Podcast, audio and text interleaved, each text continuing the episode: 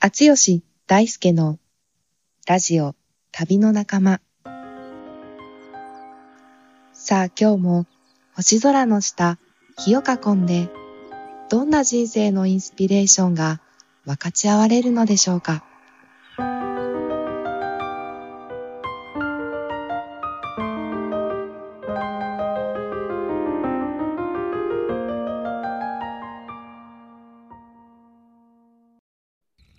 こんにちは、あつよしです。こんにちは、大輔です。旅の仲間第12回ですね。はい、12はい回ですね。12回です。着実に刻んでおります。刻んでますね。はい。であの前回のあの川内有夫さんっていうノンはいフィクション,、ノンフィクション作家の方のあの放送もやっぱ聞いてね、あのいろんな人があの映画を見に行くっていう流れねも起きてて、すごく本当に嬉しいしなんかそういうきっかけになってるラジオっていうのがなんかねやっぱモチベーションになってますよね。ね、すごい広がってる感じがありますね。うん、であ今日のもね、そうなんです。続きましてゲスト会が、ゲスト会が続きはい、3回連続でございまます。す。あの今日はですね、あの僕が、はあのお世話になっているというか、あの、うんうん。あのすごく素敵なあの一冊を最近発表された島村一平さんをゲストにということで来ていただいております。島村さん、よろしくお願いします。よろしくお願いします。あ、よろしくお願いします。ありがとうございます。はい、あの、ちょっと簡単に、あつよしの方からタコ紹介をお願いしていいですか、そうですね。あの島村さんはあの滋賀県立大学で教鞭を取られていた時にあの授業であの呼んでいただいてで島村さんのクラスにあの出かけていったのが出会いのあきっかけということで。であ、あつよしが登壇されたみたいな感じだったのね。そうですそうなんですねね。。あれなんよ何の国際協力の授業でしたっけ？そう国際協力論っていう授業で、えーとはい毎回やっぱゲストスピーカーに話してもらうっていう授業だったんですけど、まあちょうどが。あのねえ。あつよし君って呼んでなかったんで僕は最初さんって呼んでたんですけど、あつよし君で大丈夫でしたか。ゲストはあつよし君でじゃあ大丈夫大丈夫だったですかねあの授業は。いやいやあのすごい人気で、えーとあの彼の会はあれですよ。えっ、と他の大学立命館とか龍谷から長江空港が来てもうひ教室に人が入れないくらいになってなんと。もう大盛り上がりでした。あの2、3回来ていただいたと思うんですけど、あの、うんうんうんうん。あの毎回盛り上がるという、もうなんか、あの、そうだったんですね。でしたね。いすげえ活気あるクラスだったんですけどね。なるほど、そんな慣れ初めで。そうなんですよ。そうなんです私の方がね、あのむしろ本読んで面白かったんで、あの連絡取って来てくださいとお願いして来てあの来ていただいて、それが始まりだったのかな。はいはい。そう、はいそんなご縁で知り合ったんですけど、はい最近僕があの地元の往来堂っていう本屋さん遊びに行ったら、うんなんかドーンってこう新刊が出てて、それが島村さんのヒップホップモンゴリアっていう本だったんですよ。いや、タイトルのインパクトがすごいですヒよね。ップホップモンゴリアです。ヒップホップでモンゴリアですからね。そうそうそうそうそうそう。でなんか表紙もすごいかっこよくってなんじゃこりゃと思ったら、ね、お見せしたい。うん、島村さんじゃんみたいになってあ、本当に本屋で知ったんだ。本当に本屋で知ってそうなんだ。で持ち上げてみたらすげえ重重いのねページ数も、まあ、なかなかありますもんね。もう400ページ近いね大著といい421ページ。でうわまたすげえの出されたんだなっていうので本屋で島村さんと再会してうんうん。であのこれはちょっとぜひあの大好きもね興味あるテーマだしなってことでゲゲストでお呼びしたいそうなんですよ。いや、あの、今ね、お聞きになって皆さん、えーって、ヒップホップでモンゴリアとか、あなんか400ページみたいなのがあるかもしれないですけど、めちゃめちゃ濃厚ですから、中身。本当に。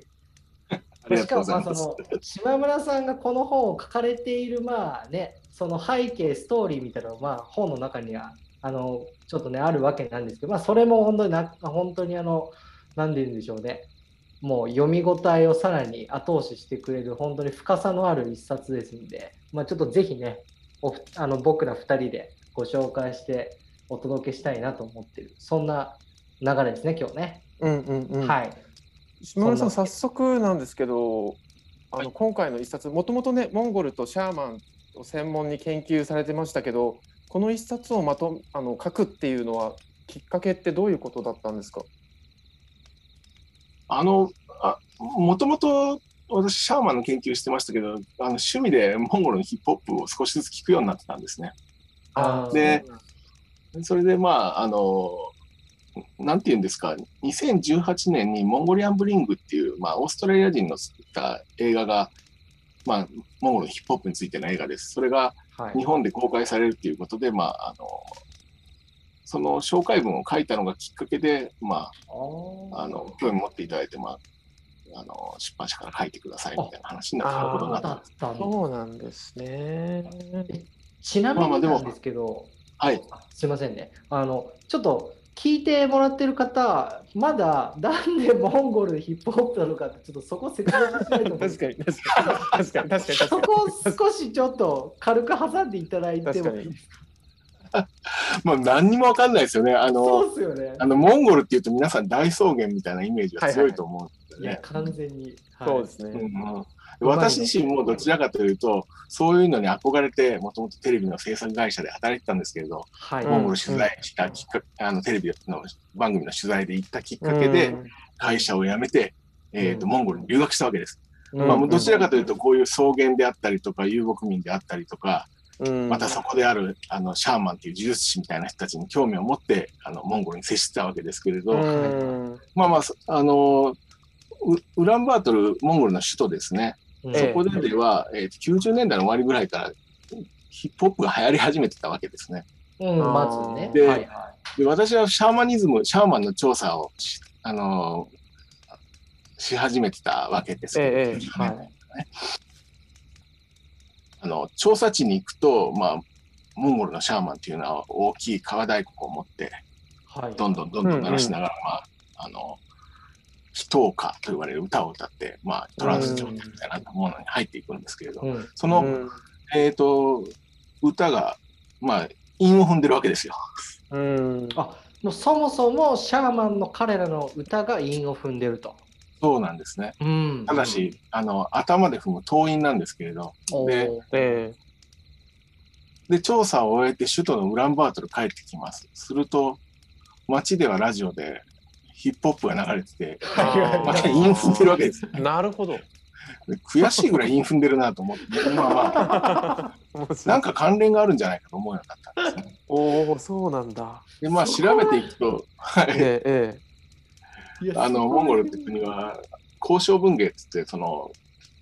馬頭琴みたいな殺言楽器を弾きながら語るっていう文化があるんですけど、そこにうん韻を踏みながら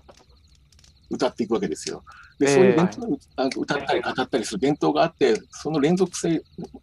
の上にヒップホップがあるんじゃないかというふうに思うようになった。えうんいやその着眼点がめちゃめちゃユニークですよね、本当にね。今回だってタイトルの副タイトルもね、ヒップホップモンゴリア、因が紡ぐ人類学というふうになってますもんね。あそうですね。あの、本当に、そもそもモンゴルという国が、今、ヒップホップがすごくもうここ20年ぐらい人気で、多分一番聴かれてる音楽なんですうね。ん。YouTube とかの、あの、ヒップホップの曲の再生回数が数百万回。いや、はい聞きましたよ。聞きました。さっき聞いたんですよ。あの文化としての厚みあこれは本当に一時のブームじゃなくて本当に根付いているカルチャーのその厚みっていうのがすごく感じますよね再生回数コメントそしてまあ MV の作り込みもそうだし、まあ、そして当然の音楽のクオリティみたいなのも、まあ、言葉分かんなくてもなんか分かるじゃないですかああ、そうでしょうねこれは。これはこれは本当にこう一時のシーンじゃなくてすごくなんか、ね、根づ根付いているもののね本当にカルチャーなんだなってすごくわかるうん厚みを感じましたね。そうなんですよね。人口300万人の国で数百万回、場合によっては1000万回 すごいですよね。そうですよね、本当に。あの、本当モンゴルっていうと、皆さん、本当草原とかイメージするんですけれど、首都ウランバートルって人口150万人いて、うんええーまあ、神戸や京都ぐらいの街ですよね。はい、うんそれでちゃんとした、あの、あの、都市文化といいますか、があるんですけれど、全然知られてないじゃないですか。いやーそうですね正直わかんなかったですうん私、モンゴルで足掛け7年ぐらい暮らしてましたけれど、うん。で、やっぱり遊牧民のところでも暮らしたけど、もうじ遊牧民って人口の10%以下で、あでモンゴルといえば、どちらかというともう都会なんですね。あ。あそれ全然知られてないってちょっと切なくないですか？そうなんですね。ででしかも、このヒップホップ、結構、まあ今、大輔さんおっしゃったように、かっこいいんですよ、本当に。うんうんうんうん。本当はラジオで聞けたらいいんですけど、確かに確かに。確かにそうですね。今まさにそうだな。そうそう、YouTube で全然聞けますんで、あの、うんうんうん。聞いていただいたらいいんですけれど。なんか下村さんさっきあの大輔と一緒に聞いたのがあのギギーさんでしたっけ？G です。G かうん、G さんかのをちょっと聞いてみたんですけどなんかすごいっすよね迫力がああ、彼は、あの、いかついですね。いや、ミュージックビデオのクオリティもね、すごくあの言葉わかんないんですけど、なんかあの作り込みでも本当になんかメッセージとか迫力っていうのは本当にね伝わってくるし、まあお金もかかってんなとかっていうのもわかりますし、本当一つののもうカルチャーとして彼が引っ張ってるっていうような感じもなんかわかりました。ああ、G ですね。あの、G はい G は、あの、モンゴルのヒップホップのハーン、つまり皇帝ですね。皇帝ってことですよね。ハーンって呼ばれてる男ですけれど、うん。あの、もともとウランバートルの終焉には、あの、ゲル地区って、あの、はいはい。呼ばれるスラム街ですね、があるんですけど、うんうん。あの、食べれなくなった食い詰めた地方の人とか遊牧民とかが、都市の終焉に、えっ、と、ゲール、遊牧民のテントを建てて暮らすようになって、まあ、それが広がっていったところなんですけれど、うん彼なんかはそこの出身の人間で、ですから、その、どちらかというと、貧しい階層の人間なんですね。でねうんでその彼が、まあ、放つ怒りのラップというんでしょうか。はいはい、うんまあ、あの、まあ、我々に対しにとってもなんかグッとするくるようなメッセージ性っていうのもやっぱ持ってるんですよね。っていうのがやっぱりうん日本なんかにしても貧富の格差広がってきてますしね。ううんんもし意味を知って聞いたとしてもグッとくると思います。あ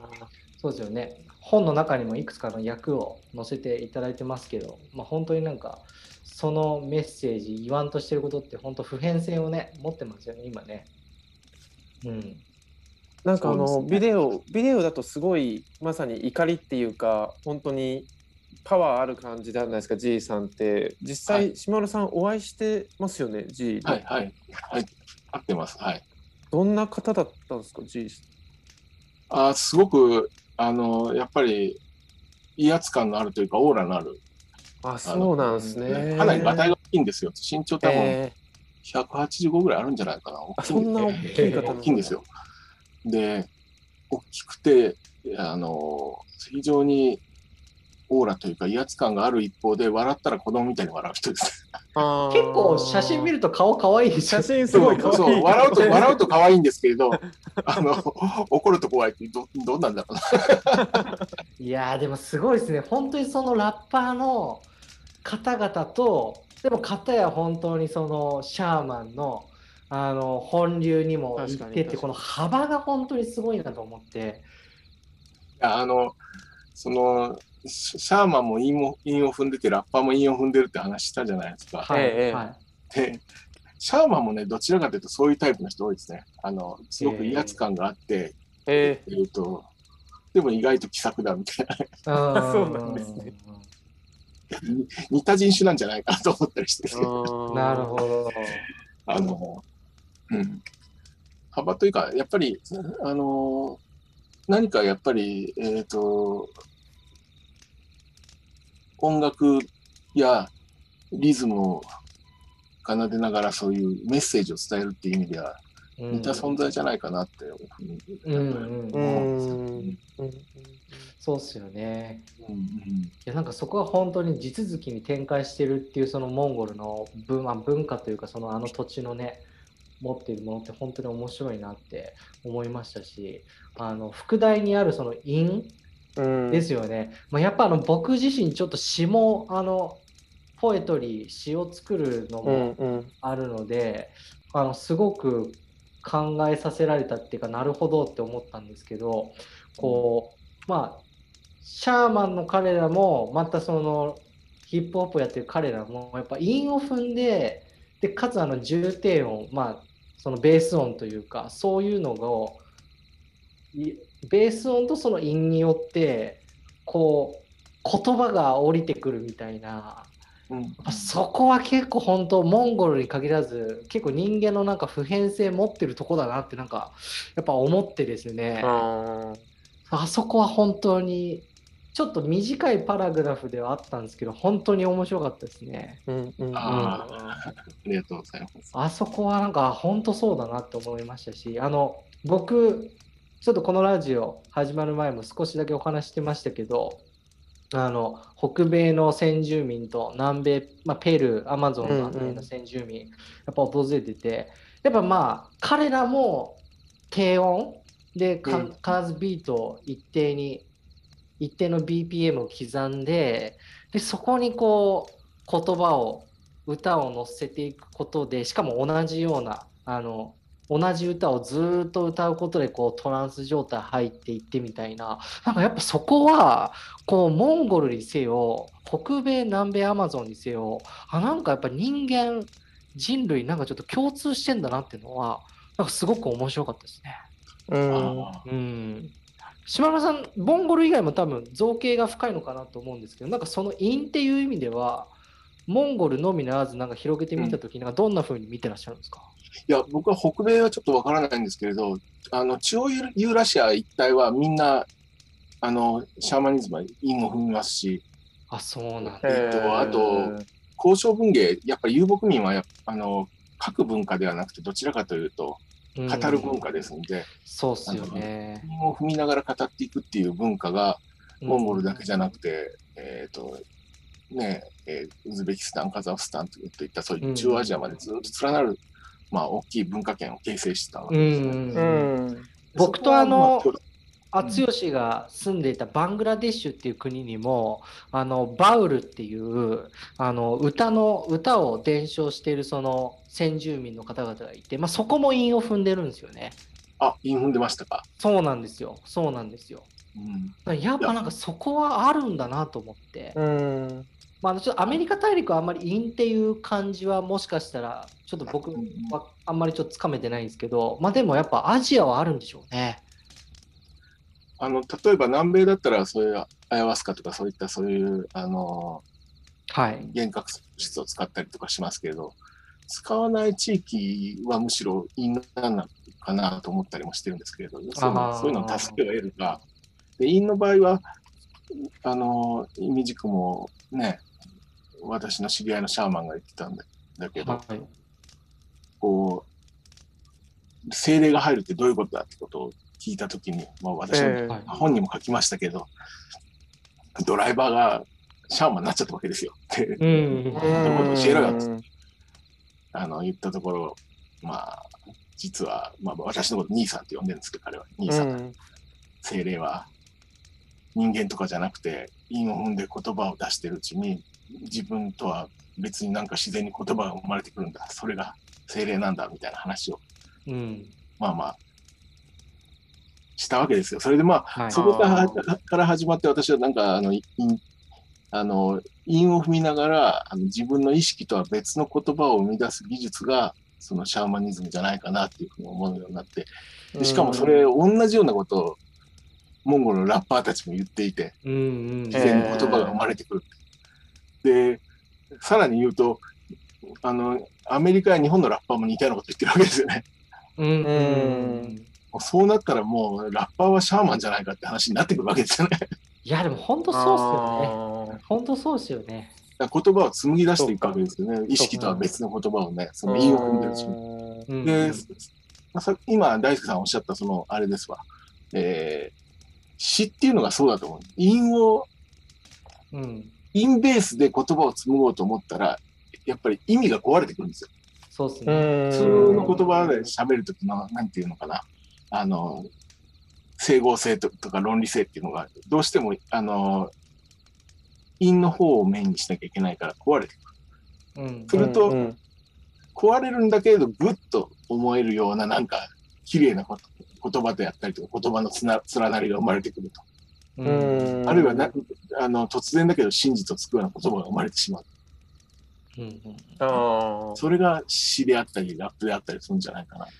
そうっすよね。そうっすよね。そうか。表面的にはね、スタイルとか違うかもしれないですけど、なんか現象として起きてることとか、本質ってなんか本当その今語っていただいたところある気がしますよね。うん。うん。あうん僕すごいプロローグで好きなところがあってそこちょっと大輔紹介してもいいですか？あ、もちろん。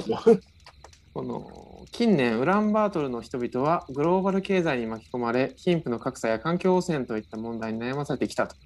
モンゴルヒップホップはそんなグローバルな経済格差によって世界の片隅で咲いたあだ花かもしれない。いずれにせよウランバートルではブルックリンやコンプトン川崎や西成同様にヒップホップが社会をざわつかしている。ヒップホップモンゴリアを知るということは我々の世界のリアルを知るということでもある。うん。モンゴルのラッパーたちが歌い生み出す世界は我々が今ここで生きている世界とも確実につながっているからだと。うんここがね僕めっちゃ好きなんですよ、しょうさん。あ ありがとうございます。あっちっちだなと思って。あちっちうん パンチラインですか？ここいいっすよね。うんあのね、あの、いただいたから、あの、ラップの一節をちょっと私も紹介しようと思うんですけれど、ああぜひぜひ。あぜひ。のー日本とやっぱりに住んでる僕らにとっても、すごく、あのー響くような、やっぱりラップっていうのを彼らはやっぱり紡ぎ出してるわけなんですが、ここで紹介するのは M スイットっていうモンゴルのヒップホップのオリジネーターみたいな人物ですごくポリティカルな、あの、えーと、反逆精神に富んだラッパーだったわけですけれど、うん。その彼はこんなことを最初に、これ99年か2000年頃作ったラップですけれど、えーと、大統領への手紙っていう、大統領への手紙。すごい。大統領に対して訴えるみたいな、あの、感じの内容なんですけれど、そこでですね、えっ、と、国のお偉いさんたち、あんたたちは祖国や国民の名誉を高めるのが仕事であって、自分の親族やお仲間たちにだけ徳を施すのはやっちゃいけないことでしょうか。うん何年か灰色の政府宮殿で口喧嘩を重ねて作った法律も、それを逸脱する権限を官僚たちに与えているだけじゃないんですか？法律って誰に有効なもんなんですか？貧しい国民を抹殺するために作った命令ですか？まあこれをあの聞いたとき、あの、すごいっすね。愕然としました。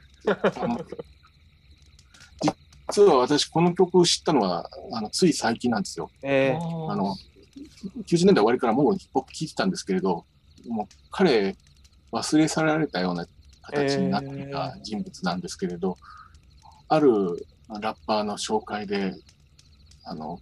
彼がすごいってことで聞いてみて、まあ、驚いたわけですけれど、ーうん。今の日本のこと言ってるんじゃないかぐらいの勢いじゃないですか。そうですね。つまり世界つながってるんですよ、やっぱり。同じようなことが同時に起こってたり、あの、やっぱりこう、グローバル化する世界の中で貧富の格差が拡大したりとか、ええっ、と、まあ、政治家の汚職であったりとか、ーそういったものっていうのは、やっぱり世界が、この世界が持ってる構造的な問題っていうのは、やっぱり、ここで共通してて、うん。日本で起こってることはモモンゴルでも起こってるし、アメリカでも起こってるみたいあーなるほど。な。うん。だからこそ、我々がモンゴルのヒップホップを聴いても響く。ううん。ん。そうっすよね。う。ん。ん、なんか Spotify とか YouTube とかそのメディアが発達したからいいものが発掘されたみたいなこと以上になんかその歌の持ってる本質性みたいなのがもともとあってそれがなんか本当に目に見える形になってるだけですよね今のこのう広がりんうん。うん。うん、うん。そうでしょうね。うん。まさに。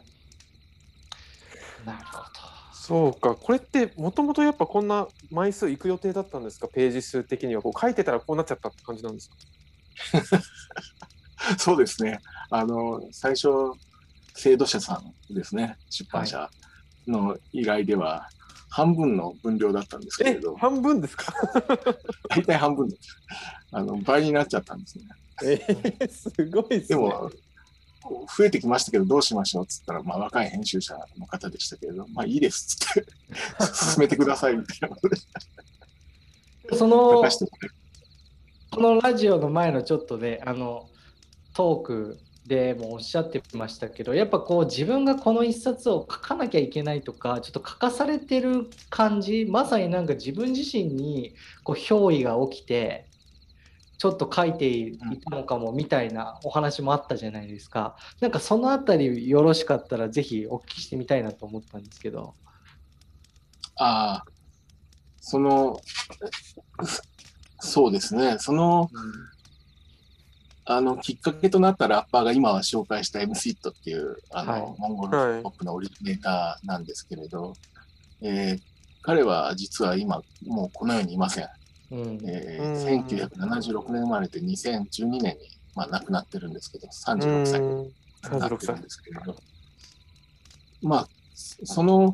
弟子筋にあたる、まあ、女性ラッパー、ジェニーって子がいて、はい。まあ、その子は親しくしてるんですけれど、うん。から彼のことを聞いて、えー私はあの彼の人生について掘っていったりとか、うん。まあ、おもう知りたくなってお、お父さんお母さんにまで会いに行きました。はい。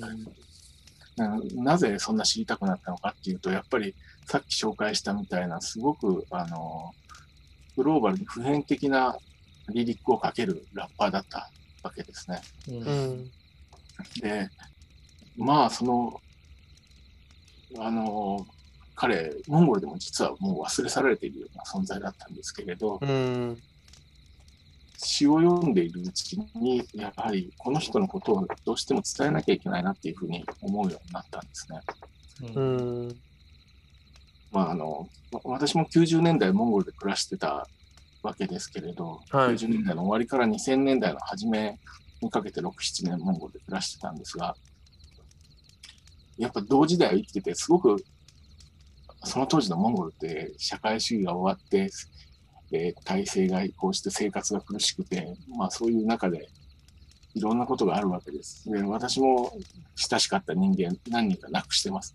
ねうん人が亡くなるようなことってもいっぱい起きてきたわけですけど、その中で、えー、と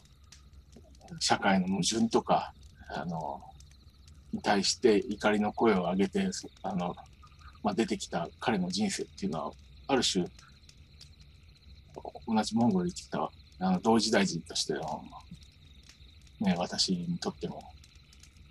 なんか人事じゃないんですよね。で,、うんで書いてるうちになんか本当に彼が書いてくれって言ってるような気がして、えーとまあ、書いていった。はうん、だからちょっと、あの不思議なんですけれど、それでかあのこの本を脱行しよあのしようかっていうときに、い。はい。えっ、と、2010あき去年のあの11月の終わりかですか、はいあの M スイットの弟子筋のラッパーで、メヘザ・ハクイという男がいるんですけれど、ええ彼が M スイットのオマージュ曲みたいなものを発表するんですよ、YouTube で。えうんで、慌てて、まあ、あの、その、えー連絡先を聞いて辿って、まあ、アメリカにいたんですけど、その、ー、うん。あの、ラッパーは。連絡取って、え話聞いたりして、えっ、と、まあ、そそれが、あの、この本の、えっ、と、エピローグの部分になるわけですけれど、うんええええー、と亡くなる直前の M スイートの、えー、と残した音源と自分の今のラップを、まあ、あの、コラボさせて、まあ、曲を作ってたわけですうね。ん。なんか不思議な縁みたいなものを感じてですね、まあ、それを最後に入れるってことを、まあ、あの、うんしたんですけれど、え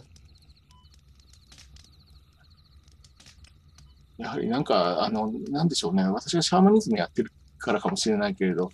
あの、亡くなった人の声を届けるってことなんじゃないかなって思うんですよ。そのラッパーも亡くなってますし、シャーマンだってそうあの、亡くなった人の霊を呼び寄せて語るいや、人です。まさにそうですよね。まさに。そううんうん。結局、あの、そういう意味では、この本は、あの、いわゆるヒップホップの本じゃないかもしれませんけれど、シャーマニズムの本なのかもしれないですけれど、ーでもヒップホップの本なんですよ。うんうんうんうん。なかなか伝わりづらいですけれど。いやーでもすごくやっぱり今島村さんの本当の言葉みたいなのがやっぱり響いてるのは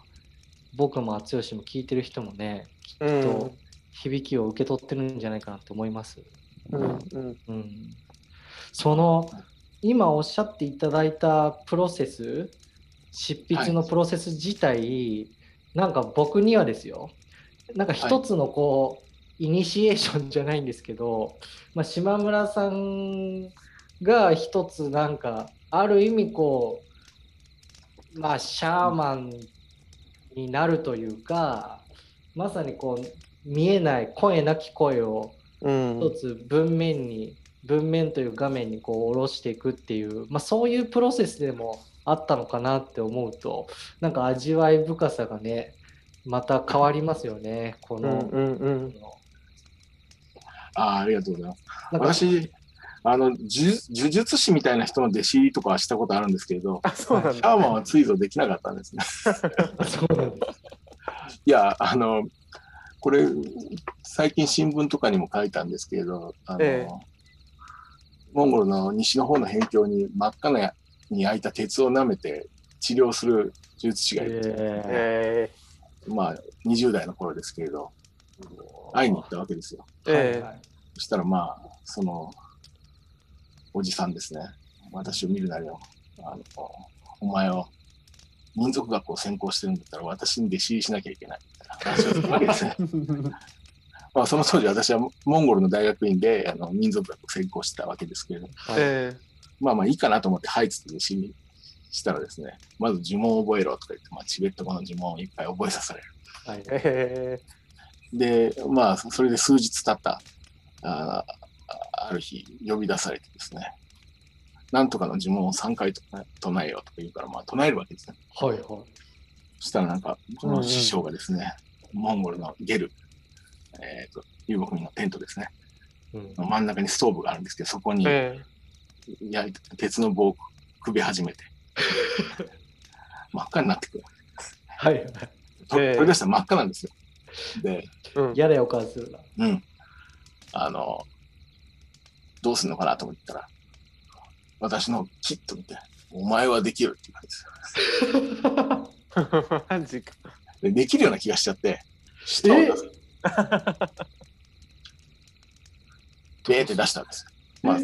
真っ赤な鉄の棒がしあの私の頭あの顔の方にずーっと近づいてきて、舌に触れました。ええーーシュルシュルシュルって音するんだけど、意外となんともない。えーえー、つけたんすか？今度は自分でもってやってみろって師匠が言えーう。やってみた。あ、できる。えよし、ーお前は習得した、みたいなこと言うわけですね。そのいシャーマンじゃないですか。マジでや、ところがね、あの、これまあ、あの、モンゴルって、あの、伝統的に熱い病気と冷たい病気っていうのがあって、冷たい病気をあの治すためには熱い、えー系統の呪文を唱えて、その呪文の力を鉄に移して、その焼いた鉄で体を叩いて治療するみたいなことをやってるみたいなんですよ。えうんうんうんその治療の仕方習わずに私、ウランバートルからよあのちょっと呼び出されて帰っちゃった。えだから大道芸い いやでもすごい体験ですね。いや、でも、あの、まあ、あの、調べてみるとね、あの、ちあの、下の上に鉄が触れた瞬間に水蒸気の膜ができるそうで、仕事ができないんだったら呪文を舐めずにもできるみたいなんですけれど、ええなるほどそうなんだ。まあでも、なかなか怖くてできないですよね。いやいやすごいな、くぐってますね。で、それ、そういう、その程度のことはやったんですけれど、あの、シャーマンの場合ね、やっぱり、やっぱりすごい悲しい歴史であったりとか、うん少数マイノリティの、まあそうっすよね。うんあるいは個人の非常に辛いあの歴史っていうのを背負った上でシャーマンになってるので、はいうんその中で弟子入りしようっていうのはちょっと失礼な気がして私はできなあかっそうですね。うんリスペクトの気持ちもあると余計にですよね。た。うんまあ、なんかここまでちょっとお話聞いて、ちょっとそろそろあの終盤、週末うんに入ってくるかなと思うんですけど、こう、まあ、いわゆるこの近代化していって、日常とシャーマニズムがある意味こう分離していったわけじゃないですか。まあ、大雑把に言ってしまうと。うん。でなんかでもそのなんでしょうまさにその表面的にはシャーマニズムってなんでしょうね。やっぱ例えば怪しいとかなんでしょうね。うんと、まあ、ちょっとそういうふうにリスペクト払わなきゃいけないとかやっぱ距離がどうしても現代人として出てると思うんですけどなんかそのラッパーたちのその動きとかっていうのも聞いてみたりこの島村さんの本を書くプロセスとかも聞いてみるといやなんか別にそういうこう特別なことではなくてなんか人間のその営みとして実はなんかそのシャーマニズムの本質であるなんかその自分を超えた存在とのつながりとか声なき声を受け取るとかなんかそれって実はすごくこう大切なこと必要なことなんじゃないかなっていうふうにやっぱ思うんですよね。だからなんかそれをシャーマニズムっていうラベルじゃない形であの生活に取り戻しているなんかプロセスともなんか言えるのかなって、まあ、うん思ったりもして、なんかその分離させず本当は必要なものでなんかそれをこう統合していくようななんかそういうやっぱ時代の流れもあるのかななんて思ったりしました。ああ、それはすすごい指摘ですね。素晴らしい指摘だな。あの、本当に、かなと思いました。うんあの、そうなんですよ。シャーマニズムっていうレッテルであったりとか、ラベリングをすることで、うんある種、エキゾティックになっちゃったりとか、いや非常にね、うんうんでも、そんな、ね、あの、日常から乖離したもんじゃないっていうのは、本当おっしゃる通りで、そうなんですよ。いやでそうだと思うんですよ。